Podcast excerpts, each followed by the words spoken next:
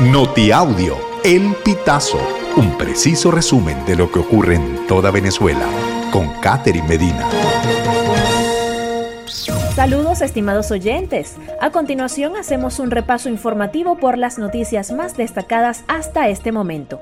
Comenzamos. Venezuela podría producir un millón de barriles de petróleo diarios, responde el economista Alejandro Castro en entrevista con Voz de América. según un reporte que con cierta frecuencia hace Baker and Hughes, indican que hace poco se empezaron a retomar los taladros en Venezuela, que hasta hubo un periodo de tiempo donde no habían taladros activos en el país, ahorita creo que hay entre dos y tres taladros activos, y hace 20 años o 15 años atrás habían entre 100 y 120 taladros activos. La Cámara Petrolera de Venezuela hizo un estudio hace poco donde ellos indican que para que Venezuela llegue entre un millón y un millón doscientos mil barriles de crudo al día, se requiere entre 15 mil y 20 mil millones de dólares de inversión en un plazo de 18 a 24 meses. 6CPC aún no esclarece asesinato del médico Silvino Valladares. Valladares fue asesinado de múltiples puñaladas la noche del 10 de agosto dentro del ambulatorio negro primero de Barrio Adentro, situado en el bloque 2 de Lomas de Urdaneta. Su esposa y la enfermera del módulo hallaron el cadáver la mañana siguiente. Estaba en el segundo piso del área, dentro de un dormitorio. Según lo describieron funcionarios que levantaron el cuerpo, posiblemente fue atacado abajo y luego arrastrado hasta la habitación en la que lo asesinaron.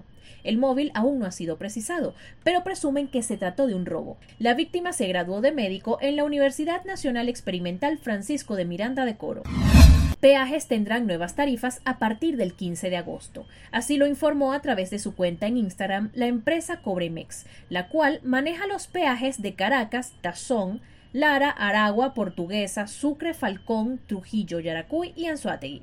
De acuerdo con la nueva tarifa, los vehículos livianos y microbuses cancelarán 15 bolívares, es decir, 5 veces más, lo que representa 50% de incremento. Los autobuses 20 bolívares y los vehículos de carga liviana 100 bolívares.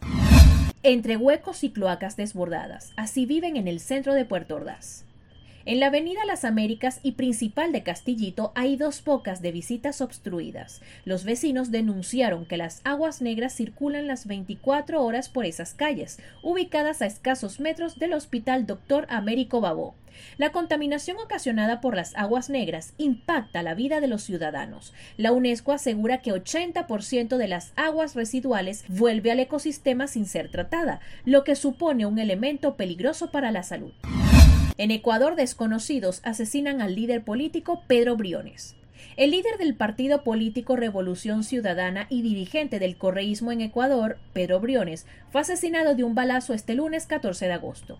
La denuncia del asesinato fue realizada en redes sociales por la directora de la Revolución Ciudadana en Esmeraldas, Janet Bustos, cinco días después de la muerte del candidato presidencial del movimiento Construye, Fernando Villavicencio, tiroteado por presuntos sicarios colombianos a la salida de un mitin en Quito. Estimados oyentes, este ha sido el panorama informativo hasta esta hora. Narró para ustedes Catherine Medina.